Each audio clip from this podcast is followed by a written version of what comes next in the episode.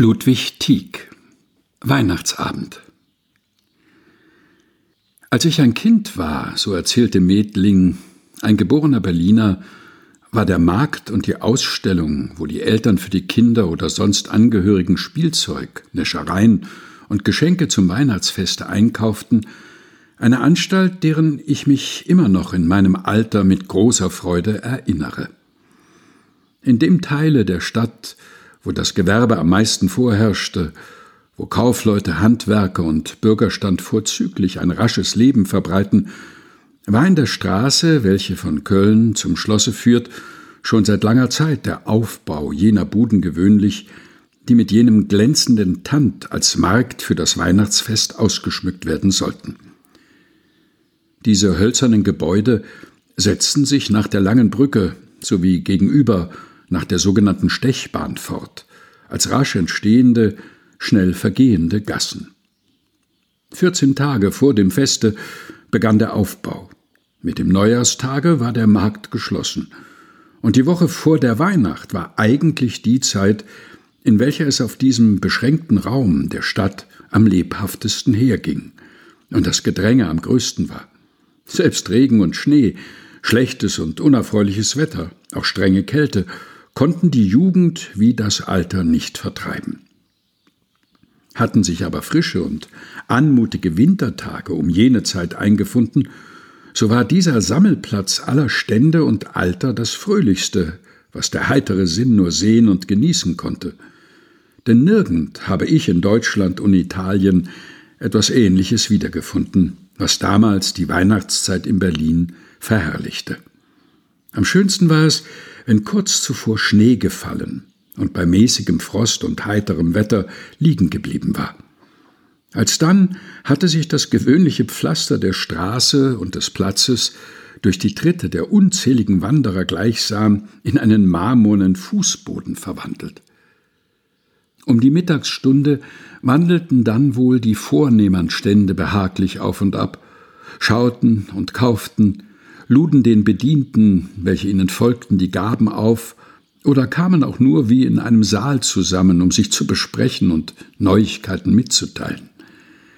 Am glänzendsten aber sind die Abendstunden, in welchen diese breite Straße von vielen tausend Lichtern aus den Buden von beiden Seiten erleuchtet wird, dass fast eine Tageshelle sich verbreitet, die nur hie und da durch das Gedränge der Menschen sich scheinbar verdunkelt. Alle Stände wogen fröhlich und laut schwatzend durcheinander. Hier trägt ein bejahrter Bürgersmann sein Kind auf dem Arm und zeigt und erklärt dem laut jubelnden Knaben alle Herrlichkeiten. Eine Mutter erhebt dort die kleine Tochter, dass sie sich in der Nähe die leuchtenden Puppen, deren Hände und Gesicht von Wachs die Natur anmutig nachahmen, näher betrachten könne.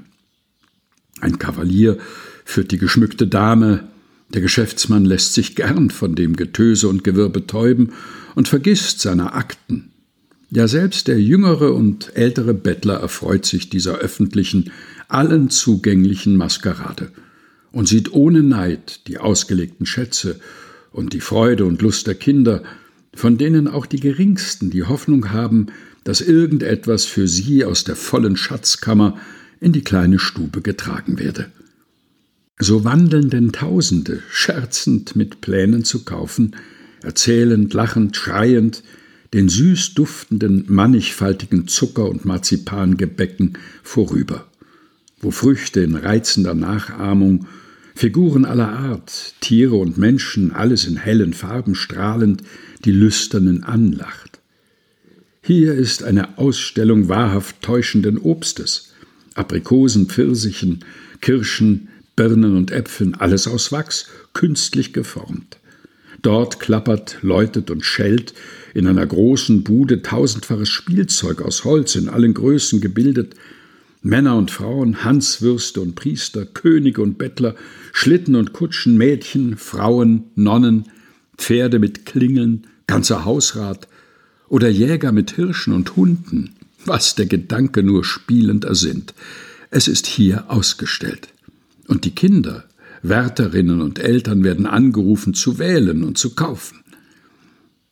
Jenseits erglänzt ein überfüllter Laden mit blankem Zinn, denn damals war es noch gebräuchlich, Teller und Schüsseln von diesem Metall zu gebrauchen.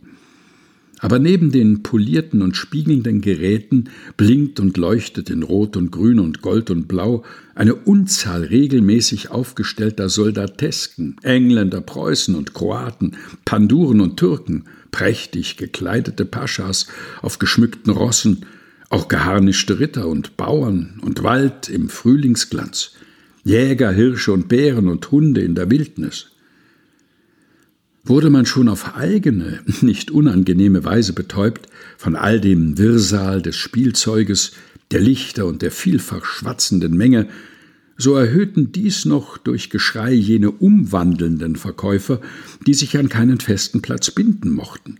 Diese drängen sich durch die dicksten Haufen und schreien, lärmen, lachen und pfeifen, indem es ihnen weit mehr um diese Lust zu tun ist, als Geld zu lösen.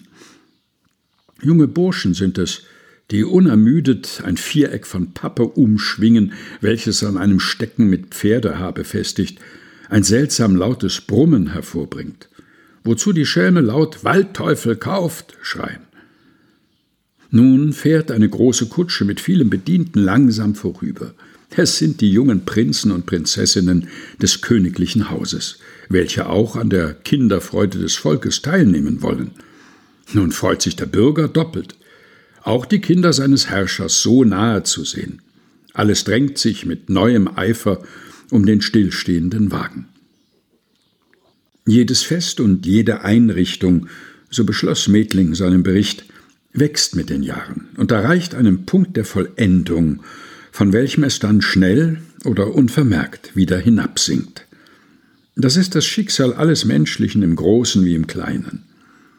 Soviel ich nach den Erinnerungen meiner Jugend und Kindheit urteilen darf, war diese Volksfeierlichkeit von den Jahren 1780 bis etwa 1793 in ihrem Aufsteigen und in der Vollkommenheit.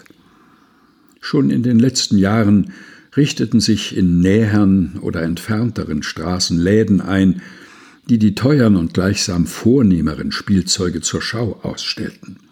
Zuckerbäcker errichteten in ihren Häusern anlockende Säle, in welchen man Landschaften aus Zuckerteig oder Dekorationen, später ganz lebensgroße mythologische Figuren wie in Marmor ausgehauen, aus Zucker gebacken sah. Ein prahlendes Bewusstsein, ein vornehm tuendes Überbieten in anmaßlichen Kunstproduktionen zerstörte jene kindliche und kindische Unbefangenheit, auch musste Schwelgerei an die Stelle der Heiterkeit und des Scherzes treten.